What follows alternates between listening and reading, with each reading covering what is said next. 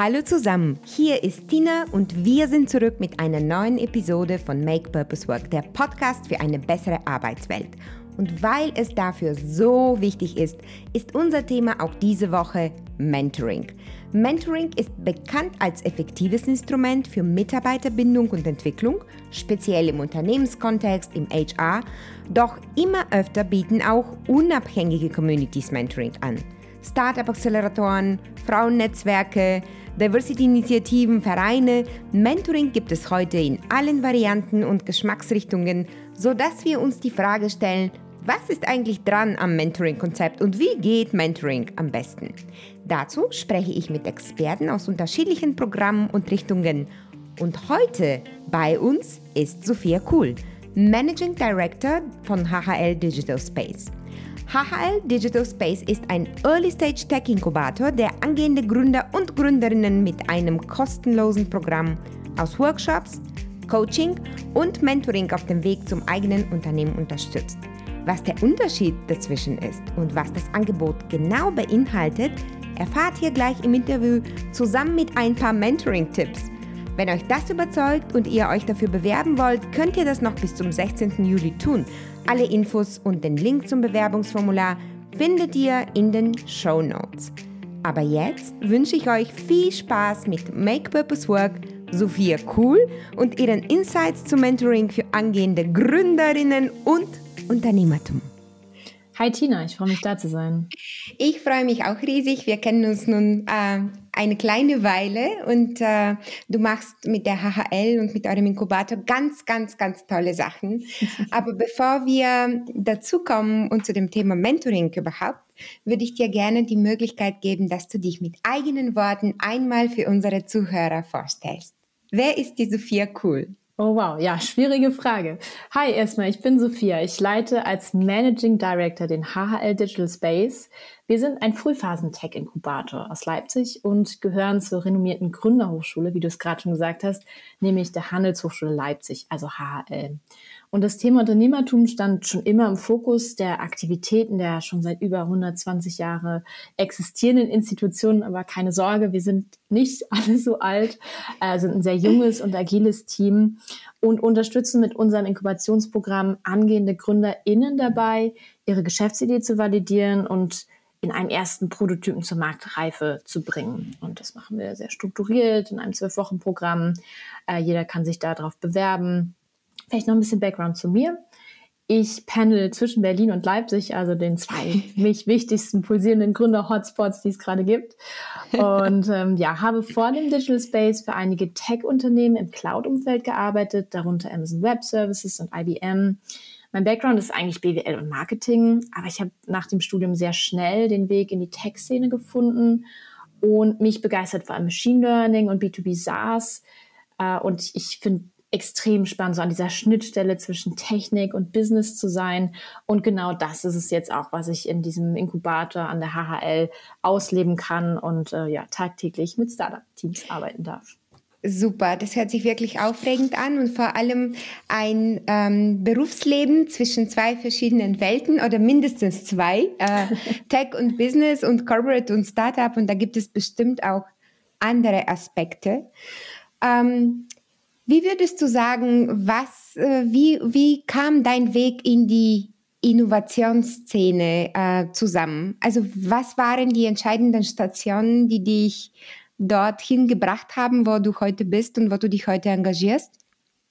Das ist eine gute Frage, weil wenn man so meine Karriere anguckt, dann ist die erstmal relativ corporate-like gewesen. Also ich habe nach dem Studium bei einem großen Unternehmen, bei IBM angefangen, klassische Karriere, Sales-Ausbildung, Firmenwagen, was man sich so vorstellen kann.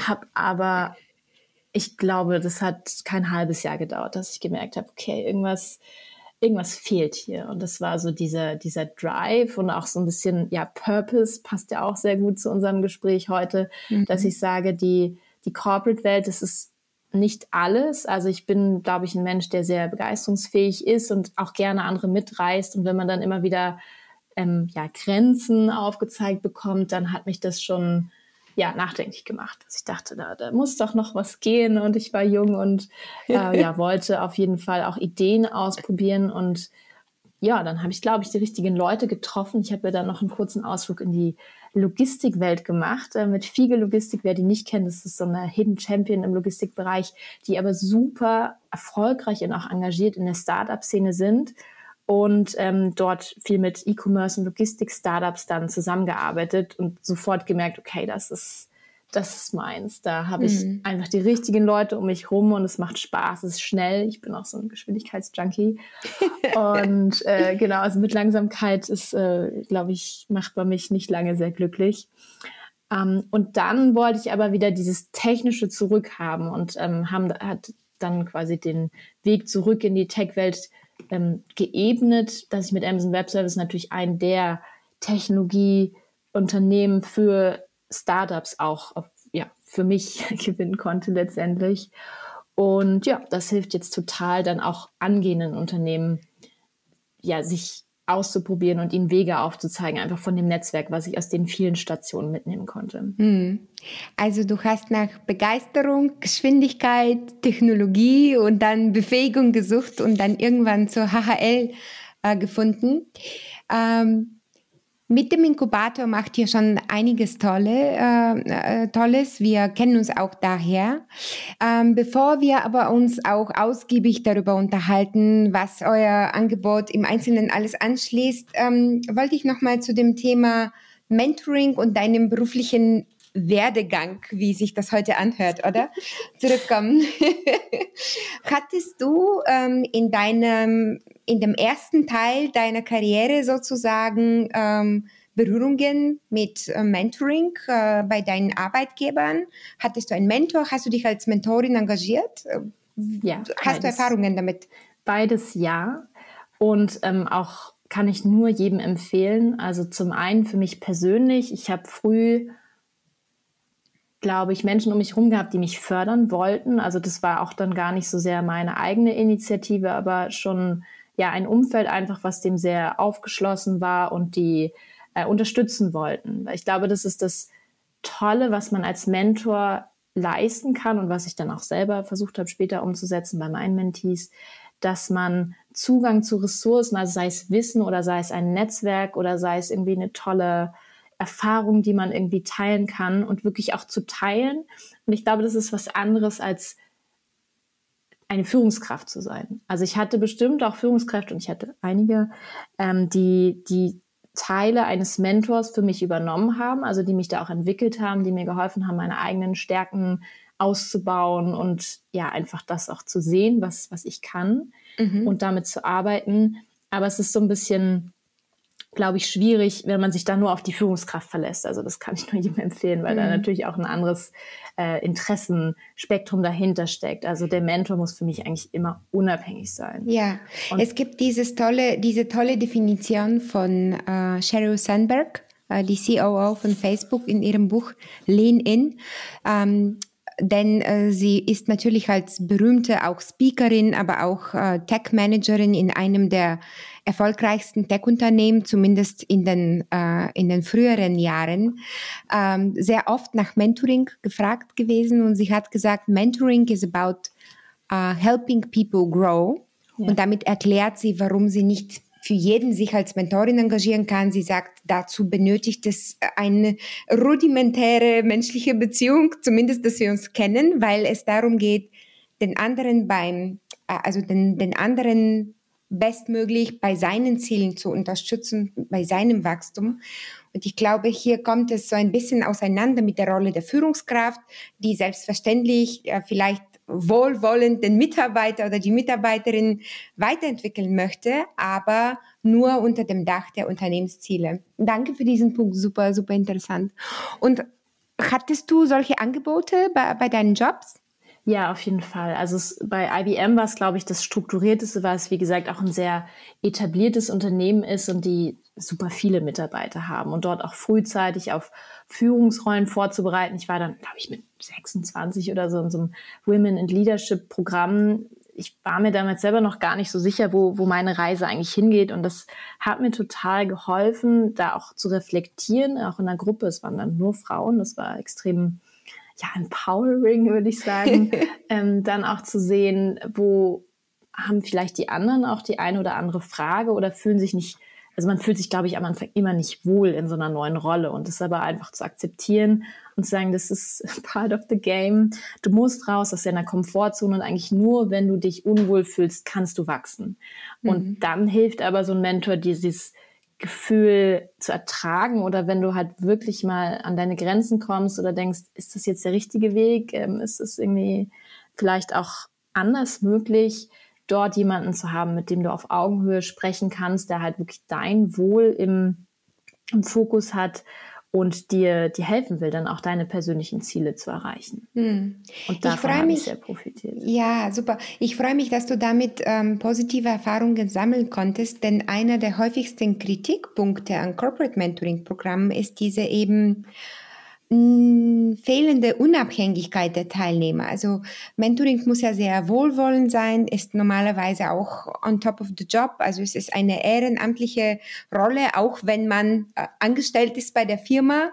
Und ähm, wie stellt man aber dann diese ähm, objektive ähm, diese objektive Unabhängigkeit der Interessen, wenn man zusammen zu einem Unternehmen gehört.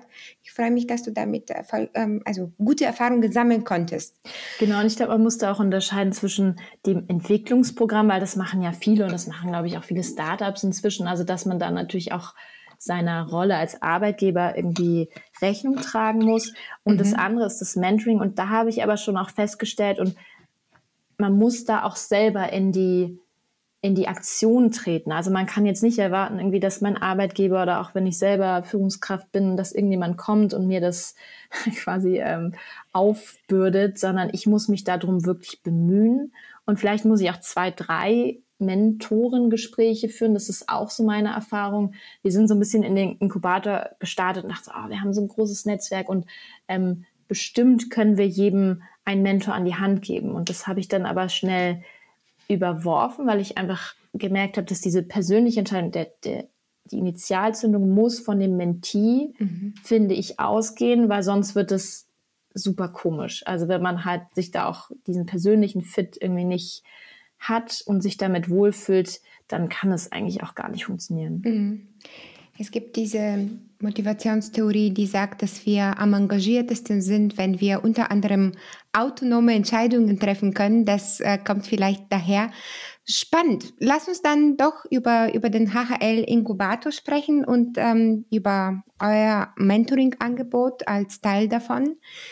Was können Startups bei euch bekommen? Äh, wie, wie läuft das ab? Also kannst du uns etwas mehr über das Programm erzählen? Ja, sehr gerne. Ich würde unser Inkubationsprogramm schon im weitesten Sinne auch als Mentoring-Programm sehen, aber eben nicht nur auf Mentoring bezogen, weil es noch andere Komponenten beinhaltet.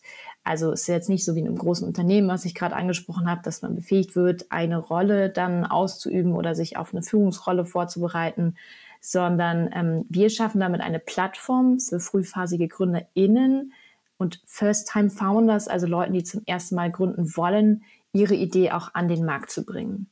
Und hier lassen wir ganz unterschiedliche Elemente einfließen. Ich hatte ja am Anfang schon gesagt, die HL hat als Gründerschmiede schon sehr viel Inhalte einfach aus auch dem Studium, aus der wissenschaftlichen Arbeit. Wir sind da auch sehr wissenschaftlich getrieben, äh, aus der ja auch zahlreiche Gründungen an der HHL hervorgegangen sind. Zwei sind mit About You und Mr. Specs gerade entweder schon erfolgreich an die Börse ja. gegangen oder Mr. Specs macht das dieses Jahr noch.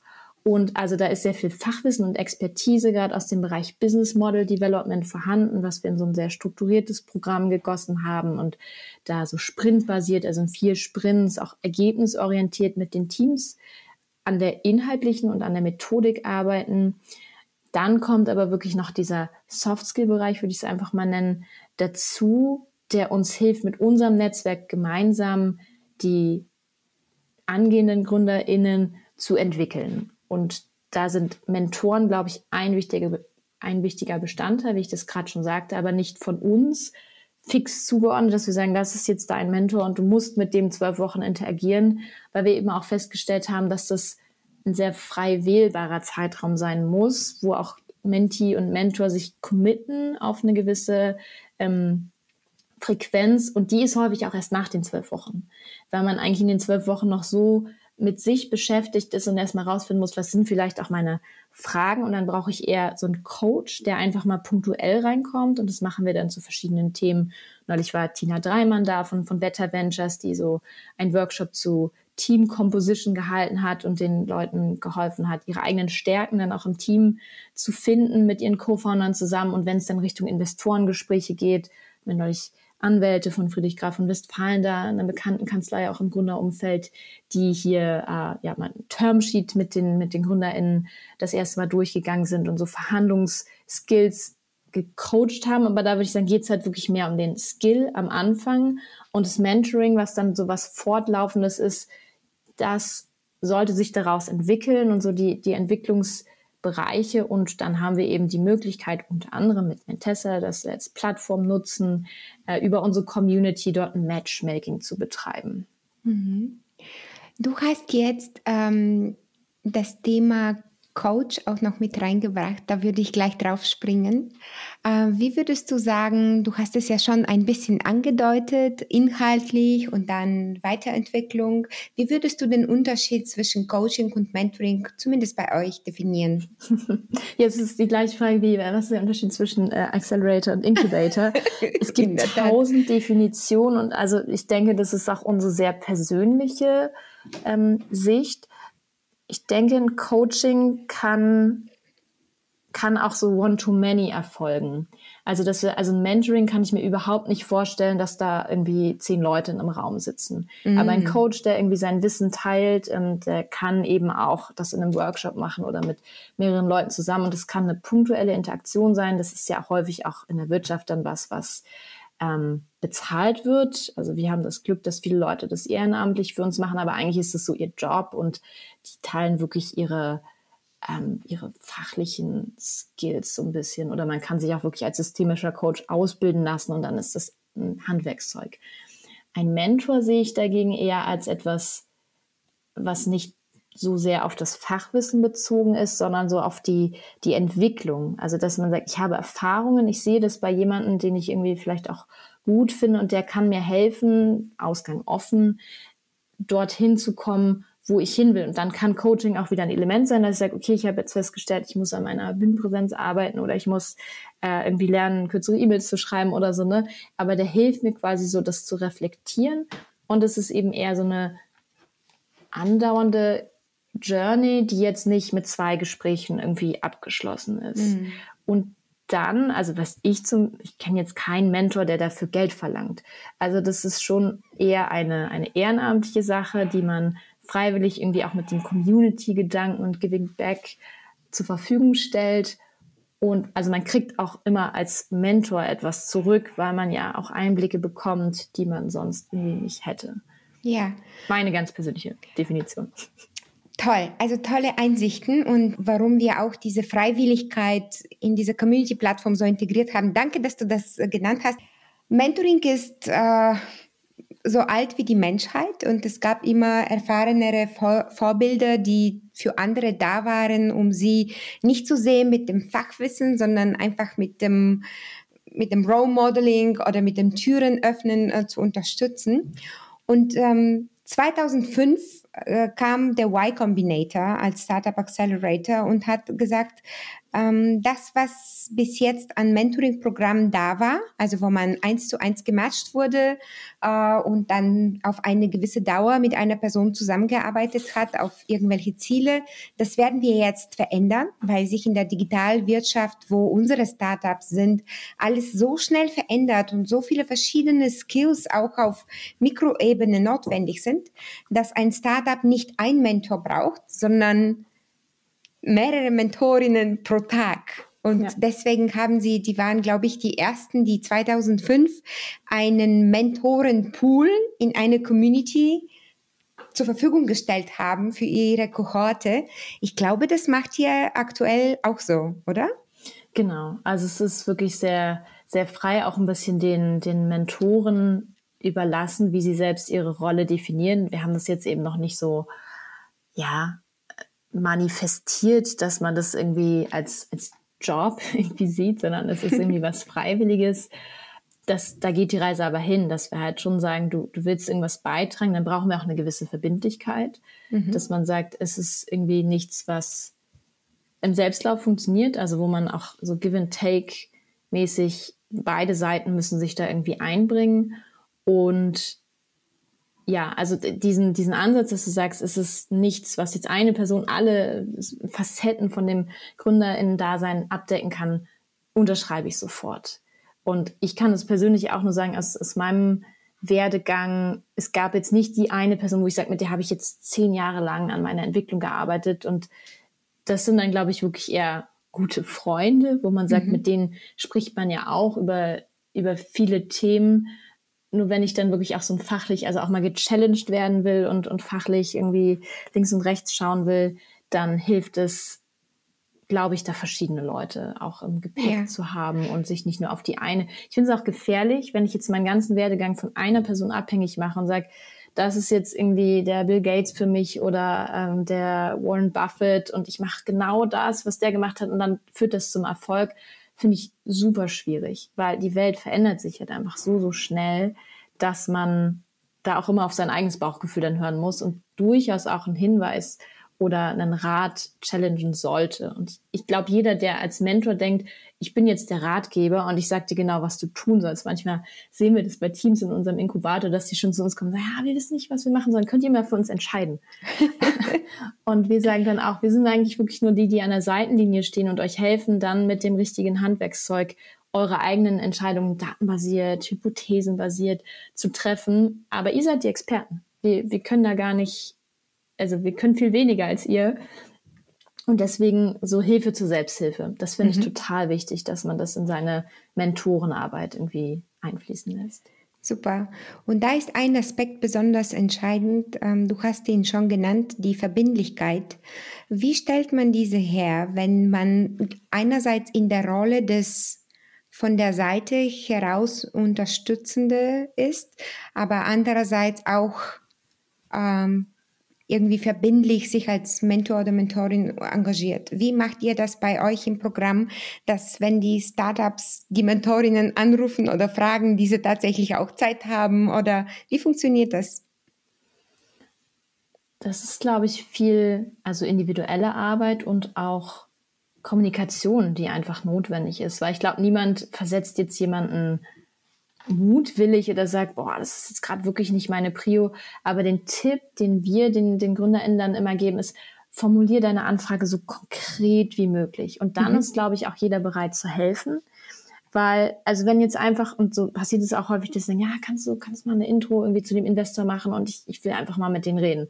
Und ich glaube, niemand hat heute mehr Zeit für oder hatte noch nie Zeit für mhm. einfach mal so ins Blaue reden oder sich mal kennenlernen oder wenn, wir sagen denen auch, wenn ihr die ersten Kunden oder Testkäufer versucht für euch zu gewinnen, macht es wirklich konkret und macht halt auch den Benefit klar, den vielleicht der, der Mentor daraus äh, ziehen kann, dass er sagt, ja, und wenn du Lust hast, wir können auch mal, kannst du Beta-Kunde werden. Also nicht, dass es immer funktioniert, aber da so ein Win-Win herzustellen. Und ich glaube, dann nehmen sich die Leute auch die Zeit. Aber meistens ist halt, ich habe keine Zeit, Ausdruck von, es ist nicht meine Priorität. Mhm. Und wie, also jeder hat ja Lust, da auch was, also der sich in dem Bereich umtreibt, hat Lust, da etwas zurückzugeben. Und da wirklich möglichst konkret, möglichst fast schon fordernd zu sein, weil so kriegt man, glaube ich, auch am besten das, das Invest zurück, dass man sagt, wenn du mir hilfst, erfolgreich zu sein, ich habe schon meine Hausaufgaben gemacht, ich frage dich jetzt nicht die totalen Basics, was ich mir irgendwie auch über zehn Minuten googeln irgendwie aneignen kann, ähm, dann wird es auch, glaube ich, eine super spannende ähm, Geschichte. Ganz toller Rat, mach dich möglichst konkret, finde ich super, weil es auch die Verbindlichkeit auf der anderen Seite zeigt, dass man die, die Wertschätzung ähm, für die Zeit des Gegenübers mitbringt und sich selber auch irgendwo ernst nimmt.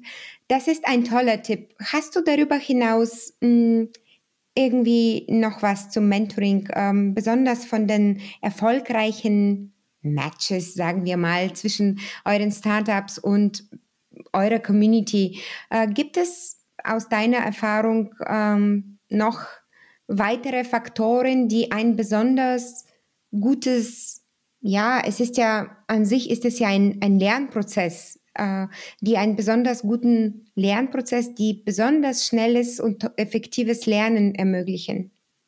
Ja, da würde ich glaube ich, nochmal zurück zur Corporate-Entwicklungsarbeit gehen.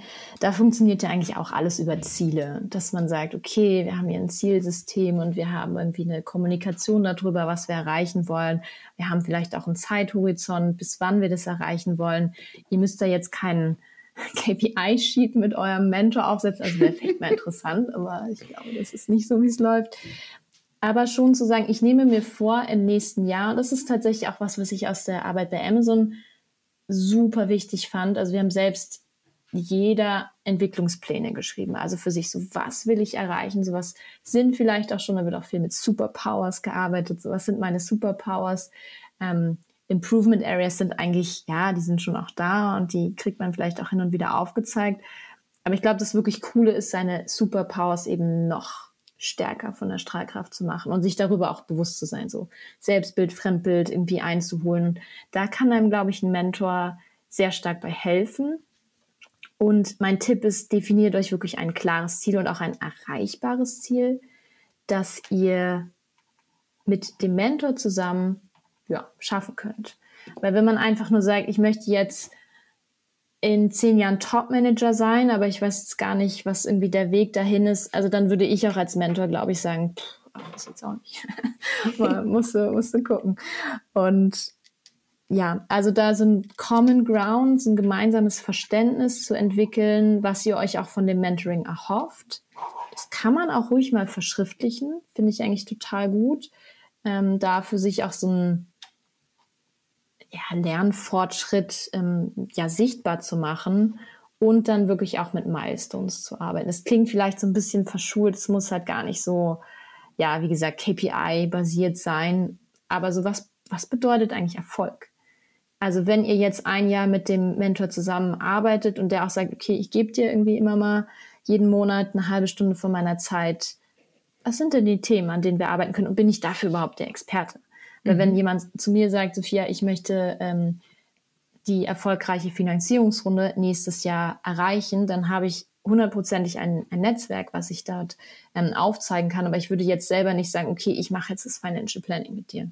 Mhm. Und also da auch als Mentor zu wissen, was kann man vielleicht nicht einbringen, weil man das einfach real life äh, noch nicht so oft verprobt hat. Toll, ganz tolle ähm, Einsichten. Und vor allem, ich hatte persönlich diese Erfahrung mit Startup-Mentorinnen bei unserem Unternehmen. Einerseits mit solchen, die uns mit ähm, Investorenvernetzung unterstützt haben. Andererseits die solche, die einfach mit uns den Finanzplan gemacht haben. Ich finde das toll, sich vor Augen zu führen, was man genau braucht. Und dann findet sich schon auch die richtige Person, die einem dabei unterstützen kann. Irgendwie ist dieses Thema Matching mit einem Mentor für ein Gespräch oder für ein Ziel oder für ein Programm doch auch eins, das sehr an Matching in Teams ähnelt, oder? Wie siehst du das? Ihr bringt ja auch Teams zusammen und ihr arbeitet auch mit Teams. Du hast auch das Seminar mit Tina Dreimann erwähnt. Siehst du da Parallele oder wo siehst du die Unterschiede? Ja, ich, ich würde das super gerne irgendwie so Cookie-Cutter-mäßig einfach sagen, so, ja, das ist der Algorithmus und wenn wir da jetzt auf den Knopf drücken, dann sind die Teams zusammen äh, gematcht und, und alle sind erfolgreich. Die Realität zeigt aber, dass einfach Menschen Menschen sind und wir nicht irgendwie wie, wie Waren so, so ein ähm, Recommendation Engine mäßig, äh, dass das uns vorgeschlagen werden kann. Vielleicht kommen wir da irgendwann noch hin, aber ich finde es eigentlich auch ganz schön, dass es so was Individuelles bleibt und dort auch bewusst die Vielfalt zu fördern, weil das wäre total gruselig, ne? wenn wir dann auch Teams äh, hervorbringen, die halt alle immer so äh, gleichförmig den, den, äh, die gleiche Brille und den gleichen ähm, Haarschnitt haben. Nein, um Himmels Willen. Also ich denke, da ist wichtig zu verstehen, also was sind so die, die Metriken im Team, die auch helfen zu, zu wachsen und überhaupt erstmal der Wille, dass man wachsen will. Ich glaube, und äh, kleiner Spoiler, wer sich mal bei uns im Inkubator bewerben will und uns quasi ein fertiges Produkt präsentiert und sagt, ja, ich brauche jetzt nur noch das Investment, ich will eigentlich gar nicht mehr wachsen, ich bin schon fertig. Ähm, solche Teams würden wir jetzt nicht aufnehmen. Mhm. Und da ist, glaube ich, also beide Bereiche, die du gerade angesprochen hast, sowohl Mentoring als auch Co-Founder-Suche, dieser Bereich Wachstum extrem wichtig. Also was kann ich vielleicht schon, was will ich noch lernen und wo erkenne ich dann aber auch die Stärken des anderen an. Also so ein Eye-Level-Kontakt finde ich extrem wichtig und das ist, wie gesagt, zwischen Männchen, Mentor, zwischen Co-Foundern super wichtig, dass man da Verständnis auch für aufbringt. Mhm. Und ähm, doch war das im letzten Jahr ähm, sehr schwierig. Also Thema Serendipity, Thema Vielfalt, Thema auf Augenhöhe. Wir waren 2020 alle auf Augenhöhe, also alle in unseren Zoom-Kästchen drin.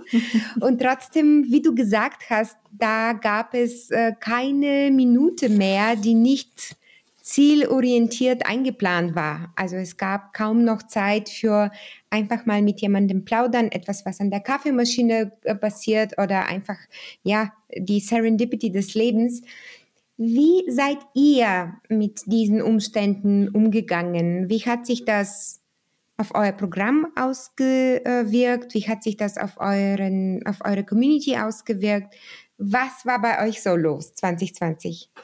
Ja, also wir sind ja auch 2020 tatsächlich erst gestartet. Also wir hatten das Glück in Leipzig war die Pandemie im September, als wir so unseren ersten Batch ongeboardet haben, noch nicht so stark, dass wir auch einen Teil physische Präsenz noch auch für uns als Team mitnehmen konnten, weil wir waren auch mehr oder weniger alle, alle neu in der Organisation, also ich inklusive.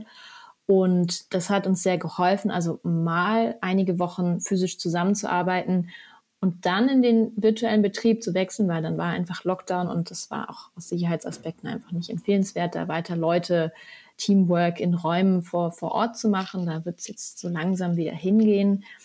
Ähm, natürlich mussten wir uns dann nach Alternativen umschauen und irgendwie die richtigen Tools, die Räume schaffen, die so ein bisschen Zufälligkeit auch erlauben und vor allem auch, ich glaube, dann als Führungskraft oder eben als so Kit zwischen den Teams viel, viel mehr motivieren. Also da konnte man eben nicht davon ausgehen, die Leute sitzen jetzt vor Ort und die werden sich schon damit auseinandersetzen, sondern ihnen wirklich auch die richtigen Angebote an die Hand geben, damit sie wachsen und lernen wollen. Mhm. Und da haben wir, glaube ich, schon Verschiedenes ausprobiert. Also ein Learning war, dass so sehr große, also wir hatten alle Zoom-Fatigue äh, und dann abends irgendwie nochmal den 27. Gründer-Talk zu, ich erzähle euch jetzt mal was aus meinem Leben ähm, war einfach als Webinar irgendwie nicht so das gefragte Format dann mehr, weil auch alle einfach so überfüllt waren mit Informationen. Aus der ähm, Zeit ist dann irgendwie auch unser eigener Podcast Gründerguide geboren, wo wir gesagt haben, wir müssen halt dieses Format irgendwie so flexibel konsumierbar machen, dass man das halt dann nicht am Dienstagabend um 19 Uhr hören muss und nur dann kriegst du das Wissen, sondern einfach, ja, zu der Zeit, wann immer du es abrufen willst, haben wir coole Gründer, Gründerinnen, Investorinnen, Coaches in unserem Netzwerk. Ich interview die dann auch immer eine halbe Stunde und ähm, man kann sich das halt zu der Zeit abrufen, wenn man das haben will. Super. Die, so die Krise quasi als Chance für Innovation auch bei euch gut genutzt. Ich ähm, weiß, dass du dich unter anderem auch sehr stark für Frauen-Empowerment einsetzt, also insgesamt für Empowerment, aber auch äh, bei dem Thema Frauen sind wir uns ein paar Mal über den Weg gelaufen. Ähm, bist du zufällig Mentorin in einem Netzwerk oder in einem Programm aktuell?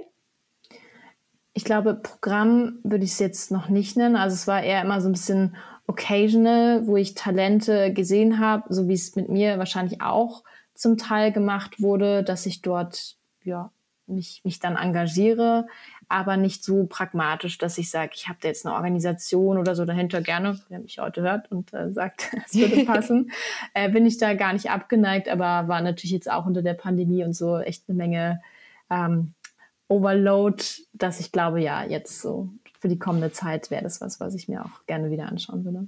Super, sehr schön. Und ähm, wie, wie sieht der perfekte Match aus dann? Also auch wenn das jetzt nicht ganz ausgereift ist, weil das äh, offensichtlich ein, eine spontane Frage ist, aber äh, was für Frauen oder Männer oder Gründer können sich bei dir melden? Ja, Wann würde dein spannend. Herz springen? Boah, es ist äh, alle. ähm, also ich glaube, es gibt da keinen tatsächlich kein Ausschlusskriterium. Also eher je, je bunter, desto besser. Also wir machen auch das Programm komplett auf Englisch. Also es muss, man sollte als Team am besten in in Deutschland einen Wohnsitz haben, weil wir auch Exist gefördert sind vom Bundeswirtschaftsministerium und das einfach so ein bisschen Financial äh, Impact bei uns hat, ähm, mhm. dass man aber jetzt, man muss kein deutscher Staatsbürger sein oder so. Ähm, deswegen, da sind wir super offen, gerne so, ja, wild von der Kombination, also so cross-funktional eigentlich auch wie möglich. Wenn wir jetzt einen Designer, wir hatten mal zwei Designer, die ein tolles Team waren oder ein Techie und jemand, der äh, eine tolle Innovation im Bereich Logistik oder etwas sehr Undigitalem macht, dann, dann finden wir das auf jeden Fall spannend. Also der ganze Bereich B2B SaaS habe ich ja schon angesprochen, wo es einfach noch viel Räume und Potenzial gibt. Das finden wir cool. Es gibt immer wieder so Teams, und das honoriere ich auch total, dass man sagt, ich bin jetzt irgendwie eine Fünfergruppe, wir sind alle im Studium, wir haben irgendwie so den gleichen Background und wir mögen uns, wir haben so eine Freizeitidee, die wir jetzt an den Markt bringen wollen. Das ist eher unwahrscheinlich, dass wir sowas dann in unseren Inkubator aufnehmen, weil es ja zum Teil dann auch von den Investoren die, die Anforderungen gibt, also mit denen sie dann später sprechen wollen. Wo ist denn die Diversität? Wo ist das Tech-Know-how? Wo sind irgendwie die verschiedenen Skills, die auch in eurem Gründerteam repräsentiert werden? Was aber nicht heißen muss, dass man das nicht versuchen kann. Also, by the way, wir rekrutieren gerade auch für unseren nächsten Badge. Ihr könnt euch bis zum 16. Juli, ist das, glaube ich, äh, über unsere Website bewerben und eigentlich einfach mal probieren. Also ich kann jetzt nicht per se irgendwie sagen, das geht auf gar keinen Fall. Wir sind auch industrieagnostisch. Ähm, die Website ist hhl-digital.space slash incubation. Und dann gehen wir auch in die Gespräche mit den GründerInnen, weil es uns tatsächlich noch wichtiger ist, die, die Gründerpersönlichkeiten kennenzulernen und zu fördern und gar nicht so sehr, ähm, dass sie jetzt die eine Idee, weil wissen es auch alle, die erfolgreichen Gründer, die haben alle drei, vier Anläufe vielleicht gebraucht, bis dann die Idee wirklich geflogen ist und dort auch in die Persönlichkeiten zu investieren. Das finden wir auch sehr spannend und deswegen kann ich das pauschal so vom äh, vom Schreibtisch gar nicht sagen. Super. Ich werde all diese Links in den Show Notes verlinken. Ich äh, kann das Programm nur empfehlen. Von dem, was ich davon mitbekommen habe, ähm, bewerbt euch jetzt bis zum 16. Juli war das, oder? Genau. Für ja. den HHL ähm, Inkubator Digital Space. Ich bedanke mich bei dir für dieses tolle Gespräch, dafür, dass du das Thema Vielfalt auf der Mentorinnenseite, aber auch in dem äh, Mentee-Pools äh, genannt hast, dafür, dass du so viel für Innovation in Deutschland machst und für eine ähm, digitale Wirtschaft. Ich freue mich äh, auf unser Wiedersehen und ich wünsche dir jetzt einen schönen Tag. Danke dir, Tina. Hat total Spaß gemacht und ja, stay connected. Das war Sophia Cool vom HHL Digital Space zum Thema Mentoring für Gründer. Kein Wunder, dass in diesem Gespräch so viele Fäden zusammengelaufen sind. Mentoring, Purpose, Begeisterung, Unternehmertum, all das gehört irgendwie zusammen. Heute auch noch von Technologie befähigt. Besonders interessant fand ich Sophias Insight, dass Mentor und Führungskraft unterschiedliche Rollen sind und von unterschiedlichen Personen übernommen werden sollten. Ich schließe mich ihr Definition von Mentoring an. Zugang zu Ressourcen, sei es Fachwissen, sei es Netzwerk, sei es Erfahrung, freiwillig zu teilen – eine Frage der Selbstinitiative, eine menschliche Beziehung. Was ist es für euch? Schreibt uns unbedingt an podcast.mentessa.com und lasst uns gerne über andere Aspekte davon sprechen. Wir hören uns nächsten Mittwoch wieder, wenn wir mit einer internationalen Innovationsmanagerin das Thema Mentoring für Innovationscommunities vertiefen. Ich freue mich auf euch und wünsche bis dann ganz viel Mentoring. Bleibt schön dran an einer besseren Arbeitswelt und meldet euch mit Feedback. Ich bin Tina und ich freue mich drauf. Let's make purpose work.